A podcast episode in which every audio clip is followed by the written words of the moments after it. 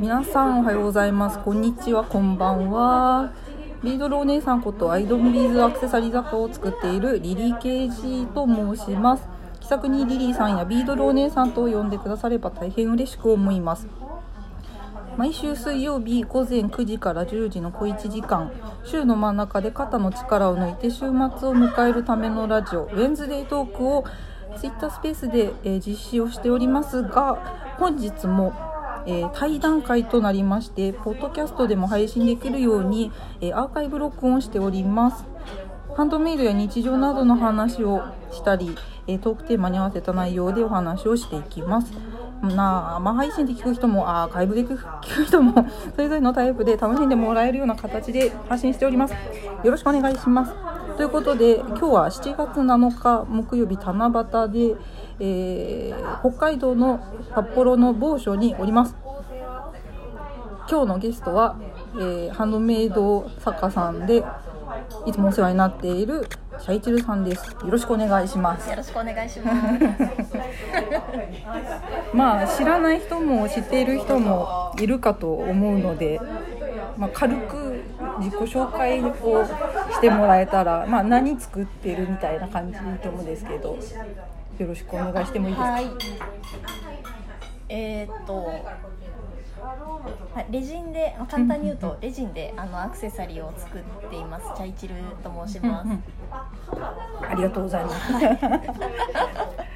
えすぎると喋れなくなっちゃいますねいやもうみんなみんなそうです。みんな最初はこの間の対談の時も考えすぎちゃって喋れないと言ってた人もいたんで全然全然気にしないでください。まあでもチャイチルさんの作品はサムネイルにも載せる予定なので、まあ、カラフルですごい飴玉のような可愛い作品が多くありますので是非皆さん見てもらえたらと思いますが今日はまあ私が札幌北海道にいるんですけれどチャイジュさんは、まあ、リサさんっていう私は呼んでますがリサさんは今北海道なんですよね。はい、うん、でそのうちまあいろいろまあ、なんだろう。遠方に結構出てるイメージがあるのでなんだろうな。デザフェスとか、あと HMJ ももちろんそうだと思うんですけどさまざま出てますが今度あるのは何でしたっけ？7え今月ですよね？7月。そうですそうです。今月あの HMJ に出ます、うん。うんうん、はい、だからもう間近ですよね。そうですね。あともう10日ぐらいしたら荷物発送しなきゃいけないみたいな。そうだからそんな中でこんなことを私が依頼してるのがちょっと申し訳ないんですけど。せっかくお茶をあの誘っていただきそしていろいろアテンドしてもらったので、えー、やりたいなと思って、えー、一緒に撮ってます。はい。楽しみにしといてください。まあ何を話すかというとうんとそうだな。まあ私とリーサさんはやっぱクラブハウスですよね。この間の対談の時もそうだったんですけどそのクラブハウスきっかけで知り合った人たちとあのこういう機会をいただいてお話しするっていうのは少しずつ憧れが私の中であってっていうのもなんかあの音声ツールってなんかいろいろとまあ、私の場合は作業配信みたいな感じであの同じものづくりの人たちとこうなんだろうな同じ教室の中にいてでそれぞれがそれぞれのことをやって手は動かしながらもなんか情報共有とかするみたいな、そういうなんか使い方をしていたんですけどその中でもリサさんは割となんだろうな芯がすごいあるイメージが ある、うん、ある。そんなことないですけどねいやいやいや。だからそこら辺はなんかその今までの経験そのイベントの経験だったり、まあ、ウェブとかもあると思うんですけど、どんなイベントに今まで出てきたのかをちょっと聞いてみたいなと思って印象的に残ってるイベントってありますか？多分対面がやっぱりすごい印象深い出来事のうちの一つだと思うんですよ。うんそうですね。なんかもともとそのネット販売とかしたことなかったし、うんうん、私そのサラリーマンの時がやっぱりアパレルで、うんうん、あの販売員やってたので、うん、対面販売しか頭になかったんですよ、うんうんでうん。まあ、テレビ CM をたまたま見て札幌モノビレッジっていうイベントがあるっていうのを知って、それがしかもモノビレ第1回目開催の時だったんですよ、だからなんだろうそのイベントみたいな感じで、まあ出てみればっていう知人の言葉で、じゃあ出てみようかなみたいな、何売ろうみたいなそんな、その時点では何売ろうっていうことはうん、何を持ってこうかっていうのもなかったんですか？その何にもなかったです。あの例をが先行してた。あそうとりあえず出てみようかなみたいな、うんうん。今考えたらやばいことやってるなって思いますけど 本当に。しかもその時私んまだレジンっていう言葉さえも知らなかったからは本当に自分で作ったっていうよりは、うん。自分で超下手くそなデザイン画をあうん。あの描いてはい。でそれをあの、まあ、知人のうんうん。アクセサリー作家じゃなくて本当にジュエリー作ってる子にん依頼をして、作ってもらったものを、まあ、販売したっていう感じなんですよね、うんうんうん。だから作り手が販売しなきゃいけないっていう意味ではちょっとあの当時は違うことをやってたなって今は思うけど、まあ、あの時はあの時だよなって思って、うんうんうんうん。今のチャイチルっていう名前でもなかったんですよその時は。あえー、全身的なそう。ものがあったんですね。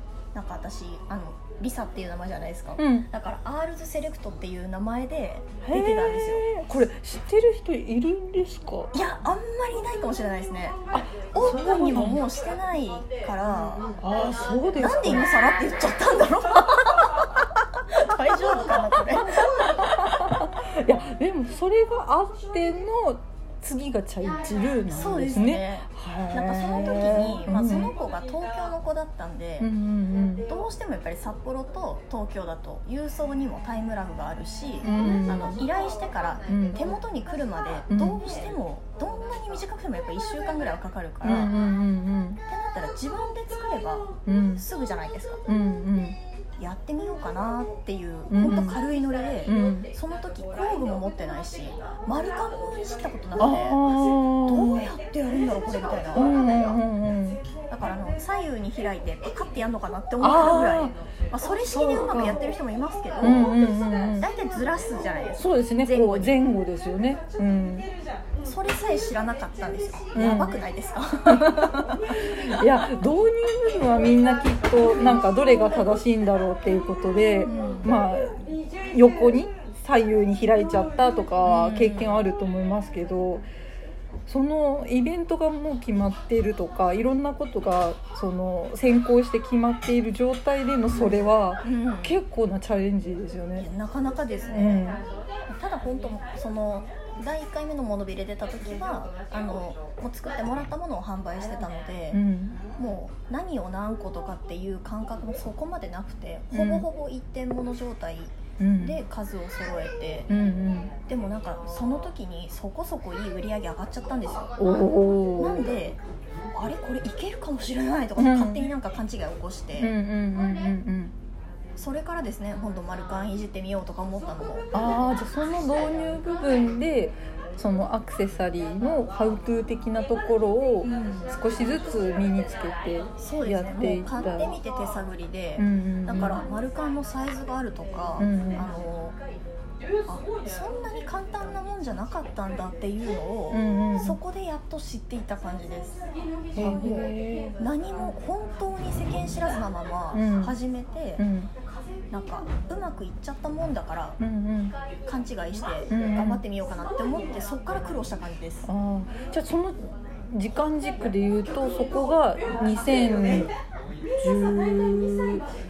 17年でもないな。7マルカビルはうん。私17年から作家活動って書いてるけど、じゃあそれはチャイチルとしての活動が2017でありその前段階があるってことですね。そうですね。あー。確かも16年とか15年とかそのぐらいだったと思うんですよ。ああそうなんですね。やり始めたのは。うんうんうんうん。なるほどな。そうですね、うんええいやーこういう話が聞けるから面白いんだよな。出すはずじゃなかった名前。いやいやこれはでもだってリリーさんと散々話してるけど私はうん。一回も言ったことないですよ、うん、あの初公開ですよ。あの一応なんかその流れの部分導入部分はある程度聞いた内容ではあったんですけどまさかその野望が違うっていうところはええ？え？って今。思った。思ったところですね。あでもすごい。でその経験があっていろいろまあ右往左往じゃないけど紆余曲折か。あってチャイチルっていう屋号の活動の基盤ができて、うん。まあ、また苦労してっていう話もありましたけどそこからのまたなんか思い出みたいな印象に残ってる出来事とかってまああげるとしたらでいいんですけどあったりします？なんかえでもそうだね。なんか一番洗礼を受けたのは東京に初めてその東京に引っ越しをしたのがじゅ2018年。18で、うんうん。その引っ越したその月にミンネの半負けがあったんですよ。あその月だったんですか？わざとぶつけたんですけど、そこに。わざと。すごい。なんかそのミンネの半負けがあるっていうのが分かって、うん。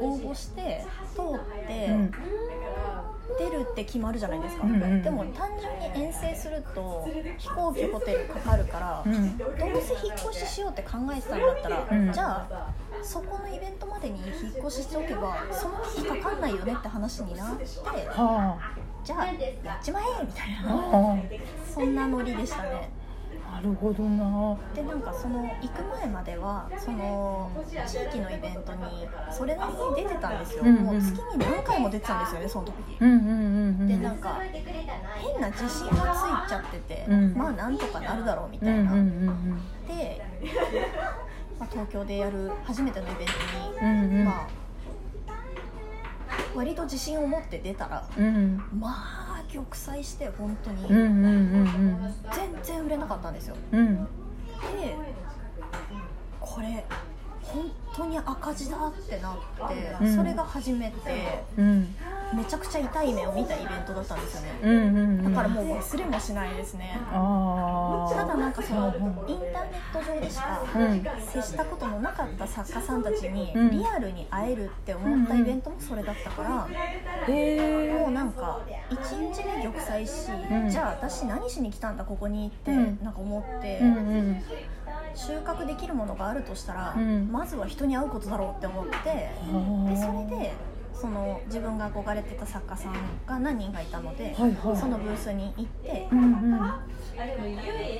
でもその時はうん。本当浮かれただけだったんですけど、うんうん。ただやっぱりその方たちは実際にも売れてる人が本当に多くて、うんうんうんあその時はすごいなーで終わって、うんうん。私は全然売れなかった、うんうん。チーンって本当になってもう作家やめようかなって本気で思ったんですよその時。たああそうなんですね。った1回目で。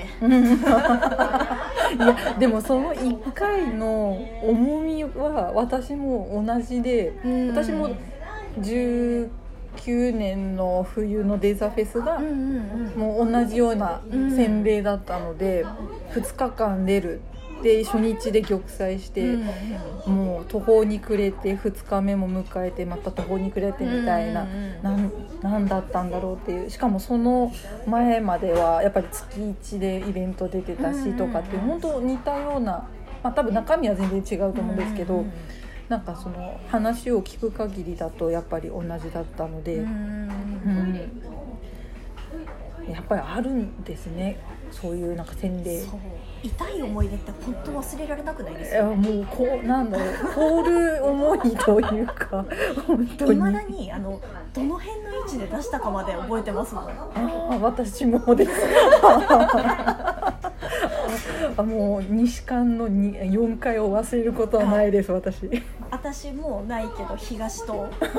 そないなくはないのかリニューアルされてるのかなわからないですけどそうですね東もあるからまあ構造的に変わってるかもしれませんけど、うん、うんそっか。そう。でもなんかそれがあって玉砕してなんかじゃあ売れてる人たちは何をやってんのかなっていうのを、もうとにかく探ろうと思って、うんうんうんインスタをまず見て、うんうんうん。あのその人たちもそうだしそれ以外のブースの人とかも、うんうん。あのブースの構造どうなってるのかっていうのをまずインスタでその表面うん。だけを見て、うんうん。で次イベント出るうんっていうその時々に、うん。あのこっそり裏側もこう覗きながらああどうなってんのかなあれっていうのをうんなんか見たりとうんか、うん。台紙だったりとかうんうん。置き方だったりとか、うんうんなんかもうちょっとずつうんうん。研究していったというか、うんうんなんでそのここからのイベントは多うん。分出る、うん出るたんびにうんうんブースの構造うちは違ったはずなんですよ。うんうん。うん前は物量もうん。うんなんだろう重機すごい大掛かりにしたこともあったしうん。でも大変なだけうんうん。で壁みたいに作ったこともあるんですけどその壁でかすぎるせいでうちの車の内側傷ついちゃったりとかして、すごいな。もう。重き置いてるところがやっぱり違うんだろうな。いやでもすごいすごい。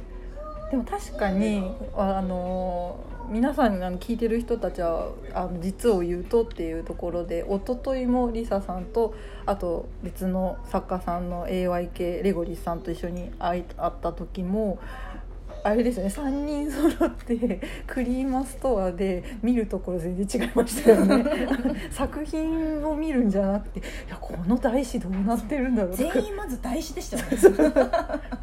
えこれスタンドごと売ってる？えにしては安くないとかすごい すごいなんか着眼点がみんな違った、うん。そのそれこそもの作ってる人だからの視点で、こういろんな視点でなんかみんなの意見を言い合ってた、うん。なんかそれもすごい面白かったと思うんですけど、うんうんうん。だからそういうところがあの一番最初のなんだろう起点ななんだ起源きなんて言えばいいんだか。起点か、うん。うん、になってるんでしょうね、うん。今はもう根付いちゃってるけれども、うん。うん始まりはそういう感じでもう見てたんだろうなみたいな。うん。うん。でもリサさんのそのなんかインスタ見てとか、うんうん。憧れる人のその共通点って何かあるんですか？カラフルでしたね。あ。今バッて出てくるだけでもカラフルだ。全員カラフルですね。えそれも共通点。色とりどりっていうあもう本当に。うんうんあの作ってるみものみんなそれぞれ違うんですけど、うん。でも共通点全員がカラフル。うんうんうんでしかも独々しい色じゃなくって、うん。なんか自然にあるような色合いの人が多いような気がします、なんとなく。え自然っていうのはそれはなんどういう感じの自然ですか？その木の葉っぱとかああボタニカル要うそ素んななんかうん。空の色とか、あああなんだろう自然界に存在するようなうんうん。ナチュラルな色っていうんですかね。うん。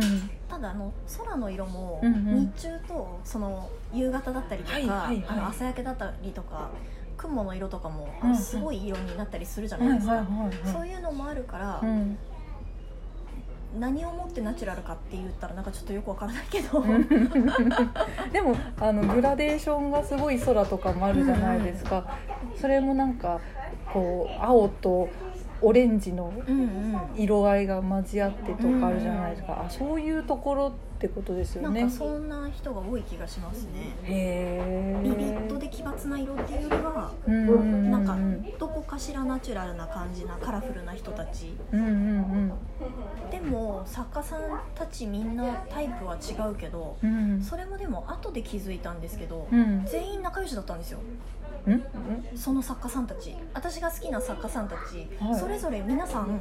あ繋がってみんな繋がってたんですよ。でもそれ私知らなかったんですよ。なんだこれみたいな。へえ。えそれいつ知ったんですか？え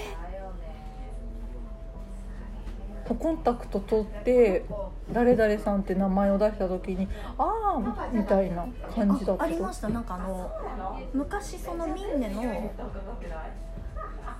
なんかの講座にたまたま出て仲良くなったとかそっからの縁なんだよねって言ってもう多分7年とか経ってるような人とかあとはなんかイベントで買い物してから好きになったとかあはいはいはなんか共通点あるんだなって思ったんですよそこで。いああなるほどな。で人柄もうんうん。でそのみんなが仲良くなるってことは、うんきっとその人柄的にも何か共通点がきっとあるんだと思うんですよね、うんうんうんまるっと含めて好きだし、うんなんか縁なんですかね。なんだろう。うん。うんあんまりそこ突き詰めたことなかったけど。なんですかね。やっぱり似たものなのか。うーん。それともやっぱよなんだろう魅力的な部分がやっぱりその共通してる部分がうん。やっぱり察知するのがリサさん的にすごいアンテナ張ってたのかもしれないですよね、うん。そういった意味では、うん。うん。なかなかないですよね。いや本当に。ただその自分が販売しててうん。仲良くなるお客さうんだったりすると、うん。私が好きな作家さんっていうのを、うん。なんか会話の中でポロッと言ったりとかすると、うん。見に行きますって言って、うん。見に行ってそのまま好きになって買ってきたりっていうパターンが結構あって。そうだ。そうだ。それも聞きたかったんで後で聞きます、はい、でもすごいですねお客さんも報告してくれる「あそうです。買ってきました」みたいな「うん。あマジっすか?」みたいな。やっぱ感覚似てる人が集まってくるんでしょうかね、なんかそんきっとな気がしますね。う。ん。あすごいな。でさっきその聞きたかったっていうのが、そのお客さんと仲良くなるじゃないですか、はいはい。でそのものづくりというか、まあ、ハンドメイド界隈ってお客さんとのその距離感も難しいし、まあ、仲良くなるというよりかはそれこそその位置づけっていうのがすごい難しいと思うんですよ。私自身もここ近年でやっとそういうなんかこう距離感が分かってきたっていう感じはあるんですけど、リサさんはもうもともとやっぱりうんなんていうのかな、まあ、お仕事柄もあったから。その感覚つかめてたんだとは思うんですけど、もう大切にしてることお客さんとこう接接点を持つ上であるんですか？なんか特に特に考えてなくなナチュラルなその素で素っていうのも変な話ですけど、うん。なんかこうありたいからこういう風にしようと思ってのなんか心がけでいらっしゃるのか。うんうんうんそこも聞いてみたいと思ってて。なんかその何も考えてないわけではないんですけど多分、うん。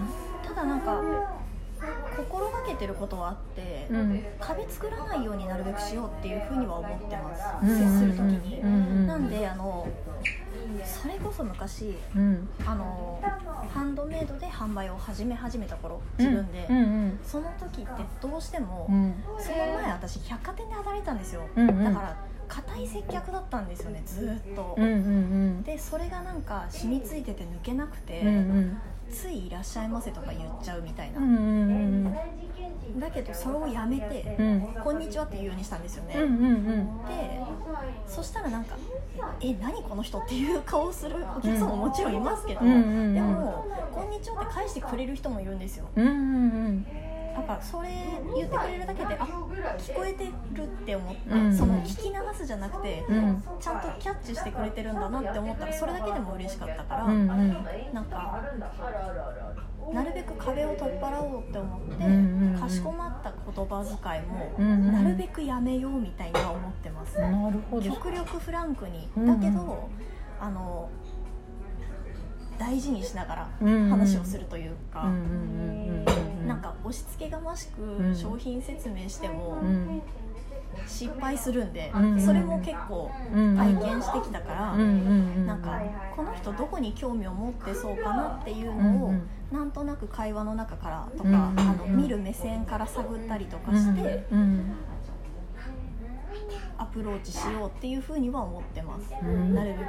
そっか。じゃあリサさんにとっての壁っっていうのはそのなんだろう。今までの接客業のそのスタンダードと言っていたなんか軸みたいなものを変えようみたいな。そうですね、うん。もう全校足ですね、あそこは。ー全校足だからすごい最初大変でしたなんか、うんうんうんカチカチ接客当たり前だったのに、うんうん。それをなんか「こんにちは」みたいな。そうなんかなかなかそんなことできないみたいな。えでもそれをしようとした時に自分で模索したのかはたまたそのなんか憧れのなんか参考にするって言い方変ですけどこういう作家さんがいたのに刺激を受けてやられたのかっていうとどっちに近いですか？あなんかでも自分で考えてた方ですねああそうなんですね。でそうやっていくうちにうんうん近しい人が出てきたりとかしてはいはいはい。それまではあんまりその作家さんって私のイメージですけど、オうん、ープンな人あんまりいなくてそうですね。割となんかこうインドインドアうん本当にインのインドアですみたいな感じのイメージが強かったから、うんうん。逆にあうん。これ私強みかもしれないって思ってはお客さんに対してあの「こんにちは」っていうことに抵抗がない。あ、うんうんうん。接客に対してそんなに抵抗がないっていうのはこれは多分強みだなってその時思ったんですよ、うんうんうん。作品で差別化するのは難しいけど、うんうんうん。声かけだったら私はいけると思って、うん。まあそこからですかねなんか、うんうん。あのどうぞよかったらご覧くださいとかって言ったらなんか硬いじゃないですか、うんうん。で店員さんってうんうん。大体なんかとっつきにくいイメージありません？あーなんかあんま声かけてほしくないなとか。あどうもってなっちゃう感じは。ほっといてくれみたいな、うんうんうんだからあと声かけられたらめっちゃ売られるんじゃないかみたいな、そういうマイナスイメージの方がなんか多いような気がしてて。はあはあ。でも私自分自身がそうなんですけど買い物する時販売員さんがいる方がいいんですよね。私の場合は。へえ。その合う合わないはあるけど、うん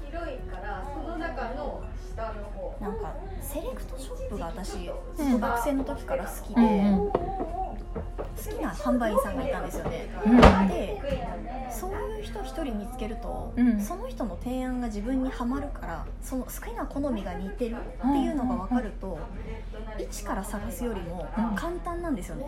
その好きなものに出会えるのがすごく早い。はいはいはいはいだからはそれが分かったらいいなっていうかその私はそういうのがあるから今でもそうなんですけどい。はあのなんだろうブランドの本店的なところ、うんうんうん。オンラインショップの公式サイトとかで買わないんですよね。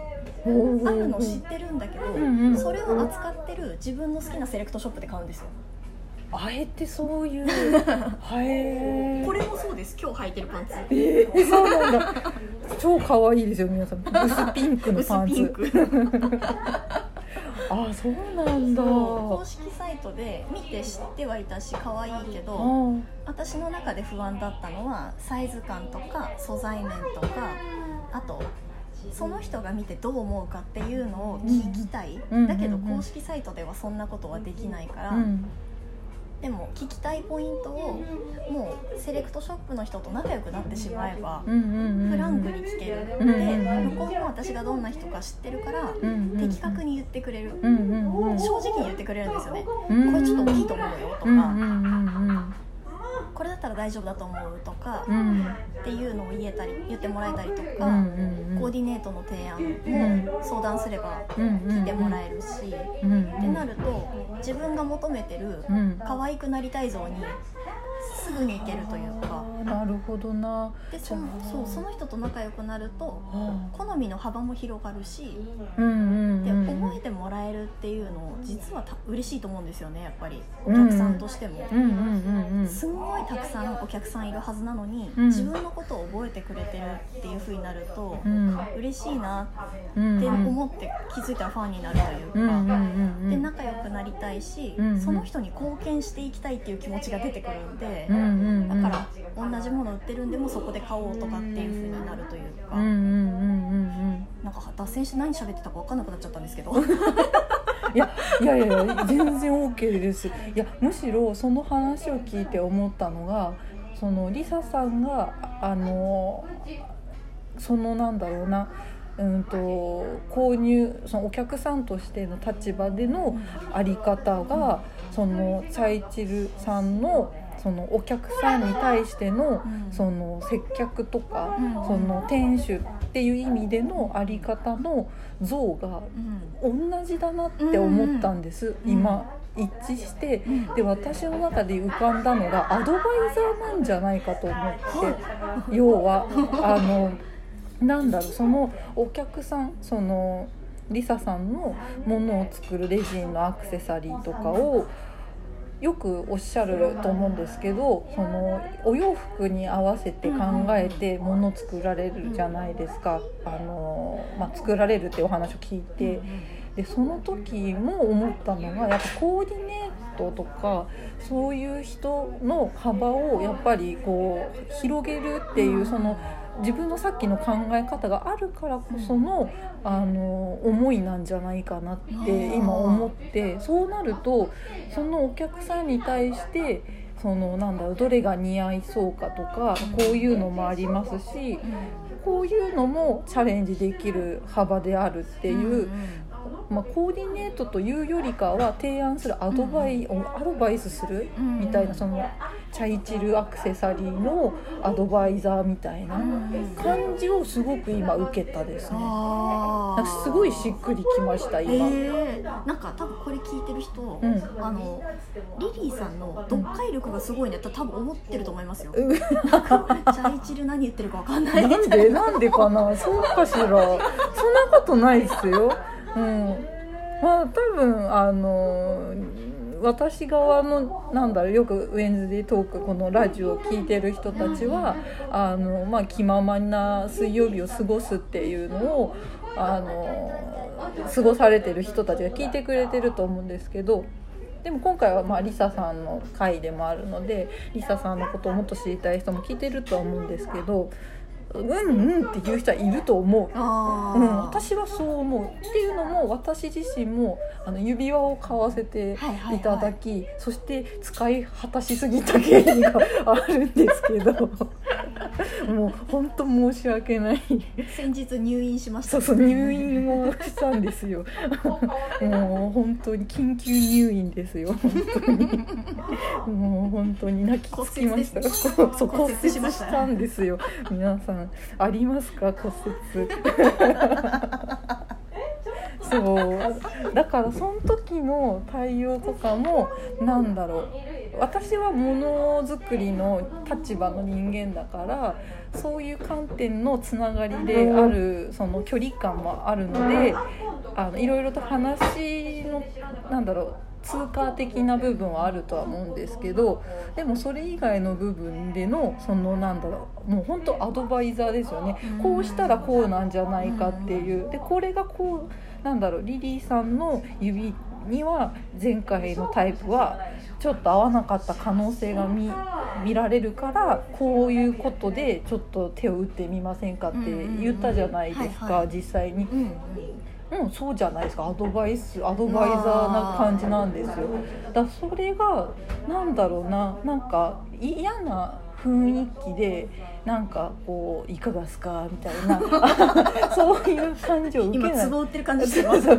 そうそうそうしないんでだからみんながあのあそうかこっちもいいよね。あっちもいいよねって悩んででこれなんだろうインスタで見て狙ってきたんですって来られるパターンが多いんじゃないかなっていうのを感じましたね。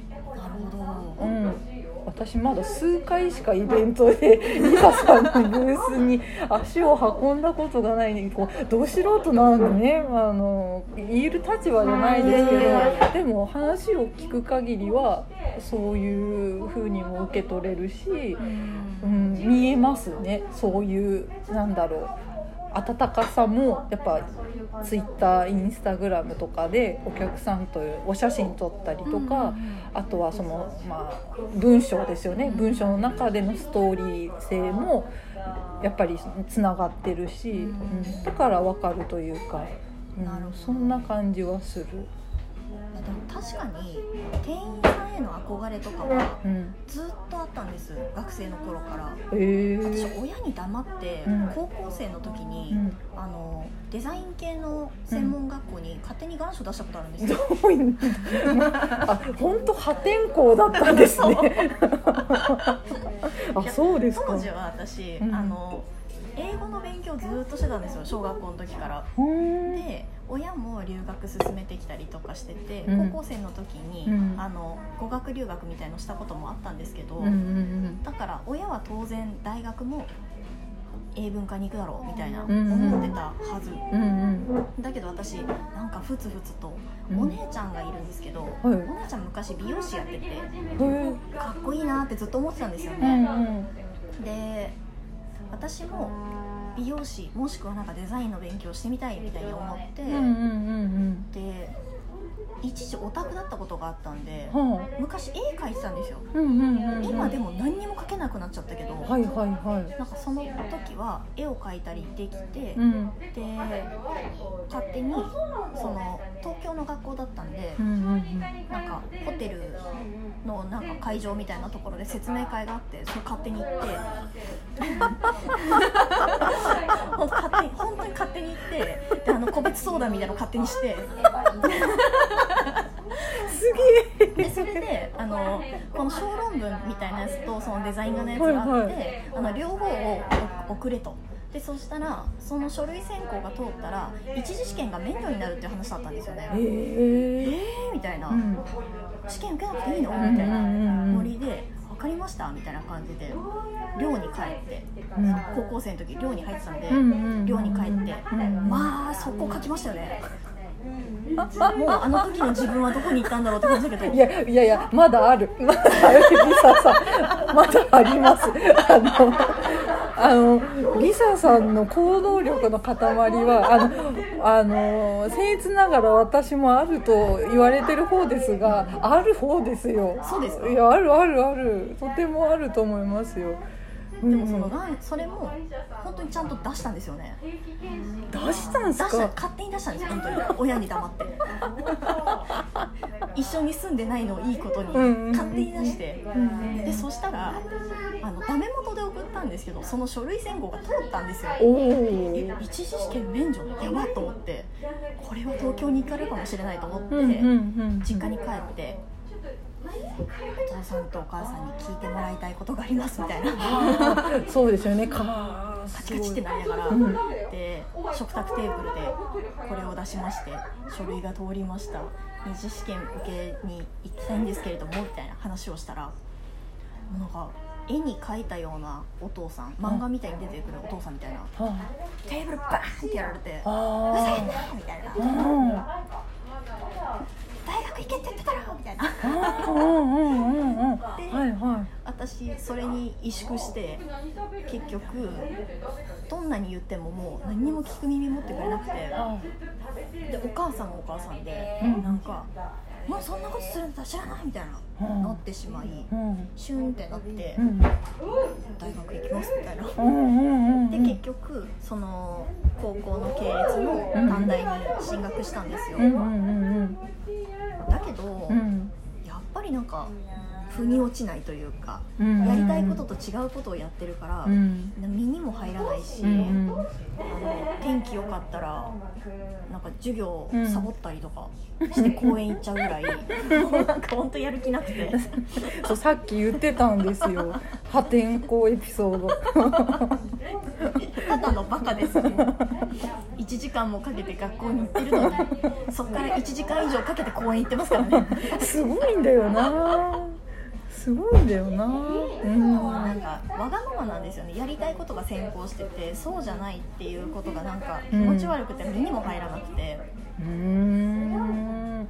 もうなんか大学行ってるのに全然単位も落とすしもちろんそんな状態なんで、うんうんで結局やばいしその進級できないみたいになっちうんゃってああもうなんかこのまんまやっても嫌だなと思ったから私思い切って休学したんですよ。はいはいはい。親にめちゃくちゃ怒られましたけど、うんうんうんうん。もうでも行きたくないみたいになって、うん。でもやめたくもないみたいな、うんうん。う んある。一回頭冷やしたいって。言って、うんうん。そうですね。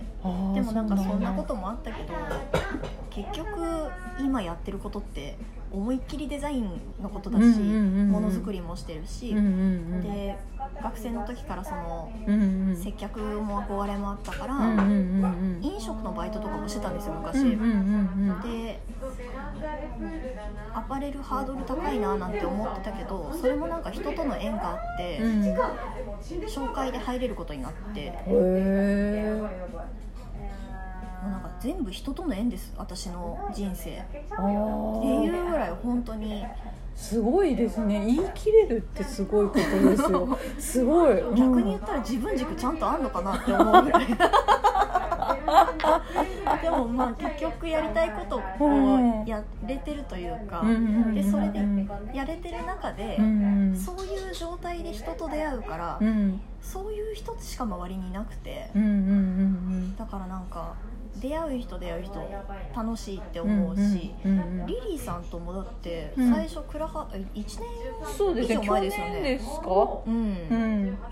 まさかこんな仲良くなれるなんて思ってなかったですよ。本当にあの本当にです。私本当にあの皆さんこんなんしてますけど私本当ペーペーなんで。どういうこと？あのこんな別になんかすごいなんか活躍されてるとかってよく言われるんですよ。でなんかありがたいことにお話を聞いてくれたりとか人がこう寄ってきてこうリリーさんリリーさんって言ってくれる機会も多くあったのでうん。なんで集まるのかがわ私は分からなかったんですよ。でまあそのうちにやっぱり学校と一緒ですよね。わーって最初みんなと仲良くしてたけど最終的にはある程度の仲のいい人とかあの気が楽な人たちと固まってでまあ過ごしたりとか、まあ、長いお付き合いに至るみたいな感じになると思うんですけど、まあ、リサさんもそのうちの一人になっているというか、うん、なのでねわ私としては不思議なんですよ。ありがたいけど。何にもない 何にももない。そうなんです。何もない。ただただあのものづくりの、まあ、音声を通してあの作業をするっていう共通項だけの人たちでしたか？ら,、うん。だから言言ってしまえばクラスメートの端と端の,、うん。あの名前の順のなんか後ろと前みたいな感じだったと思うんで。だってそれこそクラハでクッキーの話したの覚えてます？もん私。クッキー？たそれこそ多分1年ぐらい前になんかクッキー食べたいみたいなうん。話題になったことがあって。はい。そしたらなんかみんな伝染してみんなクッキー食べたいなみたいになってきてかなどうしようみたいな話にまでなって でなんかどこのクッキーが好きですかみたいなはいはいはい。話とかになって、はいはい。で私その時エシレのクッキーがすごい好きだったんであなんか言っていた。うんそうでそのうん。うん話をしてうん。それを思い出して実はさっきクッキーあげたんですよ。お土産もらったんですよさっき。どうぞってまさかの？そこですそう。あのそのお店ちくわパン発祥のお店って言われてて北海道ってそのちくわパンっていうパンがあって、うんうんまあロールパンみたいなやつに、うんうんうんちくわの中にシーチキンみたいな、いシーチキン的なのが入ってて、うんうんマヨネーズがあって、うんパンにポンって乗って焼いてるみたいな、うんそんなパンがあるんですけど、うんうんうん。それ発祥のお店でうんうん。美味しいんですよねそこ。うんうちの今近所にあって、うんでそこのクッキーがまた美味しいんで、そうなんか運転しててあクッキー買って帰ろうみたいななんてなんそれでか思い出したんですよね。思い出ポロポロですよ。あ泣いちゃうよこれ。聞いてる人何のこっちゃで。す もうすみません。本当思い出に浸ってますね。いやでもそうそうか。それぐらい共通の話題なんてなかったはずなんですよ。いつからかですよね、なんか熱いトークを繰り広げる中になり。そうですね。深夜帯にリサさんと熱いトークをしたのが 多分一番なんだろうきっかけとしてはうん。なんかここかなみたいな。うん。でもそれも去年出会ってたとしてもちょっと経った後だから今年入ってじゃないですか今年か12月か。うん確かにでもくれないような気がしますね。去年のくれ氷の話なんか床が凍ってるって言ってカツカツ歩いてたリサさん覚えてるから。それ私酔っ払って深夜に帰ったやつ歩いて。そうだ。酔いざましにと思って。歩くって言ってた時3時ぐらいですよね確か。そう起きてる私も私でしたけど。このぐらいにから開いた。らえ開いてるリリーさんみたいな。こっそり作業してたんですよ。本当にもうお恥ずかしくもうおばあちゃん気質なのでね。いやでもそんな人柄のこのリサさんを今等身大のリサさんをこう音声で聞けてるわけですからお客さんというかこう応援してる人とかフォロワーさんとかファンの人とかみんなはきっとなんかあリサさんのそのなんだろうその対面でしか味わえてない部分以外の素直なところとかそういうなんだ素朴なところをやっぱし知れるとやっぱハッピーというかあそれこそリサさんのその店員さんとの仲がよよくっていう言い方も変ですけど、より知ってもらうことの嬉しさってあるじゃないですか、今度はその逆もあると思うんですよね。なるほど、うん、だから結構私はあのなんだ対談をしたい欲っていう意味でこういろいろな人に「お願いします」みたいなことを言ってるんですけどかたくなにみんな「いや私は下手なんで話が」って断れてたんですけど、うん、そうそうそう。だからやっぱりなんか良かったって思いますよ。話聞けて。よかった。あよかったよかった。なんかでも私も今話を聞かれて喋ってるうちに、うん。あそういうこと考えてたんだって自分でも改めて思いました。ああそうですね。なんかは自分ってなんか自分というか人ってこう勉強とかもそうですけどインプットだけじゃなくて言葉で発してとかあとノートに書き出してとかアウトプットしないと結局自分の身にならないって言われてるらしいんでだそういうことなのかもしれないですよね。うんうんうん、だからなんかこう気づいた部分もあるんですかね。あ私はちょっとあれですけど。ああ本当ですか？それはよかった。なんかうん。接客ってそういうことかみたいな,、なんか今自分で思思いながら聞いてました、うんうんうんうん。だからそれはなんかやっぱスタイルとしてすごいなんだろうオリジナリティがある。んだなっていうのをすごく感じたしう、ん。真逆だなって思ったんで、え いや私はあの知ってる人は知ってると思うんですけどもやっぱ歌のお姉さん的な衣装を着て、でそこでなんだろうまあリサさんとはまたちょっと違ったフランクな存在うんうん。でやってるので、またちょっと違うとは思うんですよね。だから真逆っていう言い方というなんだろう言葉を使うならば、そのアドバイザーかどうか、うん。私エンタメなんですよ。あー確かにそうかも。キャストなんですよ、私はどっちかというと。確かに。そうだからそこが真逆だなっていうところですね、うん。だからうん。なるほどな。そうそうそう。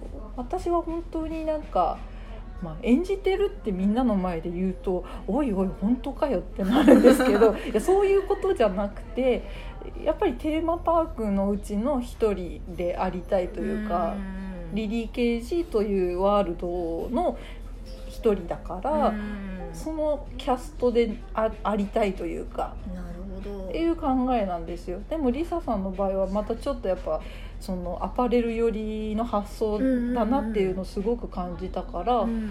そのなんだしかもなんか提案力とかもすごいあると思うんですよ。私も指輪を探してるんですってリサさん言った時も、あれでこれでっていろいろとこれだったらこうでああでっていう説明も結構してもらった記憶があるんでそれを振り返るとあなるほどなっていう。えすごい。私もう何喋ったか覚えてないですよ。いやいやいやいやいや。このもう色がやっぱり指輪のあの景色のシリーズが私は好きだったので結局それを買ってあの入院させてしまったわけだけれども、確かにあの風景のあのリングをうん。リリーさんお迎えしてくれたんで、うんうんその時のなんだろう。んうん。う写真、その風景の説明をした覚えはあるんですけどそうそうそ洋服に合わせるとかなんとか多分言ってないあ洋服は言ってないんですけどただその多分なんですけど私はすごいこだわりが多分あるっていうのはすごく分かってる気がするので、私はあえて言わずにその作品の良さというか魅力を伝えてしかもその作品の景色っていうストーリーを多分伝えた方が良いってなんか無意識に感じたのかなって思ったんですよ。うんうんうんで私は私でやっぱりその自分の好きっていう一致するものを探し出せればいいっていう、うん。やっぱり感性の人なので、その中で提案していただいた中の、まあ、ラインナップの中のうん。これがいいって言って、まあ、お迎えしたわけだから、やっぱそういう部分ではなんかそのアパレルの洞察力的な、うん。この人にはこういうこと言わない方がいいとかあるじゃないですか、はいはそこが働いてるのではって思った。うん。確かに多分今までの経験何一つ無駄にはなってなくて、いうん。や本当にアパレルで働いてた時ストレス本当にひどくて私、うん。膝にヘルペスできたんですよ。あ本当に。あの 胃腸炎にもなったし。そうだ。ストレス問題も聞きました聞きました。それでやめたぐらいなんですよね、うんうんうんだあ体壊すからダメだとうん思ってうん。やめたんですけど、うん。うんでもそんなストレス抱えながらでうもん。身になってることはやっぱりあって、うん。なんだろうそのカチカチの接客の中でも、うん私は売りつける感覚があったんです。ノルマがやっぱりあったんで、うんうんうんうんノルマがあるってことは売らなきゃいけない。っうんうん。ていう、売らなきゃいけないっていう感覚になってたから、なんかあ店員さんって悪どいわとか思いながらはあ。最初働いてたんですけどなんで提案しないのってその当時副店長かな言われていやなんかあの何が好きかっていうのもちょっとわからないしで値段もやっぱりそれなりに手頃なものではないので、うんうん。なんか私がなんかあれするのもどうかなって思ってみたいなことを言ったような気がするんですよその時、うんうん。でそしたらそれってあの私が決めつけてるだけでしょってああのの提案しないっていうことはお客さんに損害を与えてることだってその人には言われたんですよ、はあなるほど、まあ、考え方一つだと思うんです、それって、うんうん。だけどその提案をしないってことはそのお客さんに対して未来を開いてないのと一緒だよって言われたんですよね。はあなんで良さを伝えないの？いいって思ってるんでしょ、うん。じゃあ教えてあげなよみたいな話になって、うんうんカーンってなったんですよなんか、うんうんうんうんうん。そうかみたいな。今私がカーンってなりました。うわーってああそっかそうだな私の思い込みが罪だったんだってその時に思って、なうん。でもそれからうん。ただその提案の仕方一つで、はいはい。その人にとって受け入れられるかどうかが決まってしまう。はあ。アプローチの仕方一つ。はいはい。最初の声かけ一つはい。表情一つで全部変わるって言われて、じゃあどんな人になら声をかけられたら嬉しいかとかそういうふうになんか逆に考えるようになったっていうんですかね。ななんで私も分からなかったから、うん。いろんなお店に行って、うん。販売員の人と接したりとかして、うん。うんうん。この人のこういうところいいなとか、うん。こういうところはあんま好きじゃないなとかっていうのを、まあ、外の店員さん見たりあとはお店のスタッフ10人ぐらいいたんですよそこ。大きかったんで、なんでみんなのを見たりとかうん。お客さんの反応を見たりとかして、うん。なんか自分にはこれが合ってるかもしれないとか、私が言ったらこれはちょっと押し付けがましいなとかっていうのもやっぱり人それぞれあると思うんうんうで、ん。なんか自分なりの接客の仕方を考えていこうっていうふうに思ったんですよ、なるほどな。なんであのハイブランドの店員さんってみんなの顧客さんのタイプがあるんですよね。はあ。なんかあの着いたらその人がっていうわけじゃなくて向き不向きがあるというかうんうんうんなんでうん。属性みたいな。そうですそうです。なんでこの店員さんにはこういうタイプのお客さんが多いよねみたいな傾向ができてくるんですよ。はあそうですか。ななんか長い人たちはみんなそんな感じでした、うんうんうんうん。でなんか私の傾向はそんなにバーンってお金使うわけじゃないんだけどコツコツ会いに来てくれる。うんうんうんうん。であの買う時もあれば買わない時もあるけど、うんうん。顔見に来たみたいな感じでフランクに来てくれたりとか、うんうんうんなんか差し入れ持ってきてくれたり、うんうん。でみんなで食べてねって言ってくれるような人だったりとか、なんか大金持ちとは言わない けれどもうんうん。みんな優しい人が多いなっていうのは感じてて、うんうんうんうん。でもそれって引き寄せてんだよそういうお客さんをっていうふうに、うんうんあのクソみそに怒られたあの上司から言われて、うん。だからそういうのも全部の経験一つとっても、うん。あの私の財産だよって言われてからなんか、うん。もうなんかすごい泣けてきてその時。いやーすごいいい話。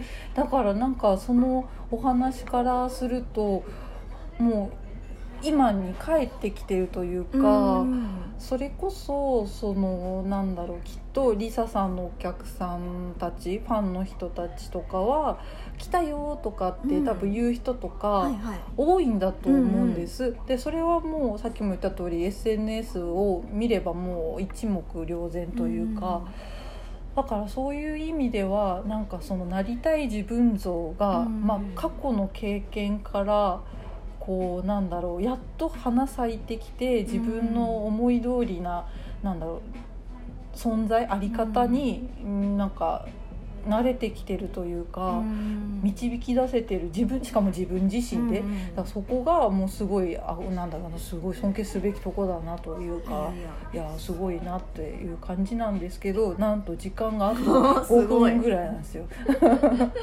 いやー深い話を本当ありがとうございますです本当に。多分そのなんだろうファンの人たちからしたらそのものづくりというよりかは接客してくれてるリサさんを知ってるからこその内面を知れたことであリサさんはそういうことを大切にしてやっぱり我々をこう見てくれてるんだなっていうのが多分今回のことでも知れたと思うんですよ。それってやっぱり聞けない部分ですし、うん。それを伝えることでもないし、うん。発信する場所もないじゃないですか、うん。SNS だとしても。なんかこういう機会は私はすごくいい場なんじゃないかと思ってやれたんですけど いやいい話を聞けました。ありがとうございます。ありがとうございます。じゃあ最後にまああの一応これ8月の中旬前後ぐまあ5ぐらいかな。8月中旬後ぐらいに配信なんですけれども、なんかお客さんだったり SNS のファンの人たちになんか伝えたいことだったりとかあとはなんか期待してほしいこととかまあ何でもフリーな一言を言ってもらえれば最後いいかなと思うんですが、あと3分ぐらいです。なんかあの、まあ、作品を見てもらえるっていうのはやっぱり自分の中から生み出すものをうん。見てもらえるっていうこと自体、うん。それだけですごい嬉しいんですけど、うん。あの顔見に来たっていうふうに言ってもらえるのが実は一番嬉しかったりするあんでーうんうん。あの名前を言って 言って、うんうんうん誰々です来ましたみたいな感じに言ってくれると、私も一致するうんうんうん。っていうのもあってすごく嬉しいなっていうのがあって、うんうんなんであの陰ながら応援してます系よりは、うんうん。あのもう私よく自分が好きな作家さんには「うん。チャイ汁です」って言って、うんうんあの会いに行くんですけどそんな感覚でなんか、気軽に来てもらえたらうんうんいいなって思いますね。いやーいいですね、やっぱりなんかお互いに覚えてもらいたいし、覚えたいっていう気持ちだそれこそ応援してもらってる身だし、うん。応援してくれてる人ってやっぱり覚えてもらえると嬉しいですからね、皆さんもうこれはあのリサさんの願望ですので あの Y ですとか ダメですよ。アカウント名で伝えてみましょうそういう時は意外とねものづくりさんそういうとこ見てますよね。そうですね。あの誰々さんあのアカウント名だけでもうんすごい、あの嬉しいのでぜひ言ってもらえたらと思います、はい。ということで、えー本日のゲストは、えー、チャイチルのリサさんでした。ありがとうございます。ありがとうございます。じゃあそういうことで皆さん、えーウェンズデートークは、えー毎週水曜日の9時朝の9時から10時ですのでまたよかったら遊びに来てくださいということで、えーじゃあラフに終わりたいと思います。さようなら。さようなら。バイバイ。